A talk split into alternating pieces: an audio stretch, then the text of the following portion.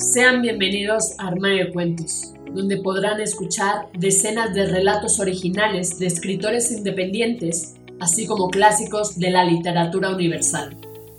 Sin más dilación, comenzamos.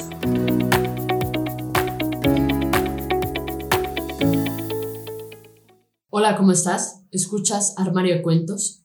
Yo soy Mari Carmen y el día de hoy toca tu cuento hecho audiolibro donde podrán escucharte cientos de personas alrededor del mundo, a través de 12 plataformas donde publicamos Armario de Cuentos, entre las que destacan Spotify, iTunes, entre otras. Si quieres saber cómo hacernos llegar tu cuento, entra a la página www.armariodecuentos.com. Dicho esto, damos inicio. Orgelio, de Nailet Blanco. Orgelio era un niño de pecas en la cara, que era muy travieso y curioso.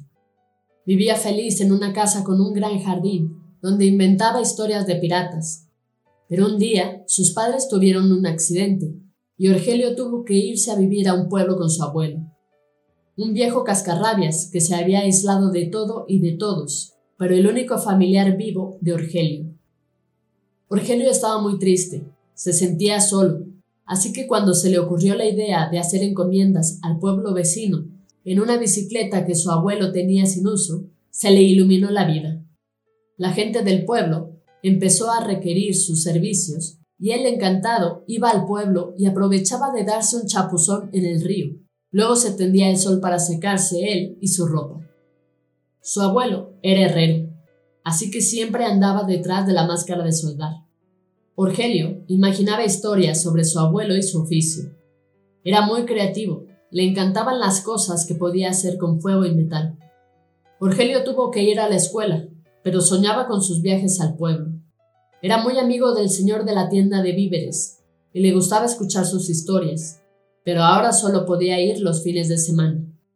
Orgelio se convirtió en un joven excelente, que tuvo que irse del pueblo a la universidad, pero nunca olvidó a la gente que conoció, a su abuelo y al señor de los víveres. Algún día volvería, y esta vez hecho un hombre. Este niño demostró que ante las adversidades más fuertes se puede recuperar el ánimo y la esperanza rodeado de amigos y de cosas por hacer. Fin. Esto ha sido todo. Espero que te haya gustado. Si fue así, compártelo con todos tus amigos. No olvides comentar qué te pareció este relato de Nailet Blanco. Recuerda seguirnos en nuestras redes sociales, Facebook, Twitter e Instagram. Nos encuentras como Armario de Cuentos. Con esto me despido, cuídate mucho, hasta la próxima.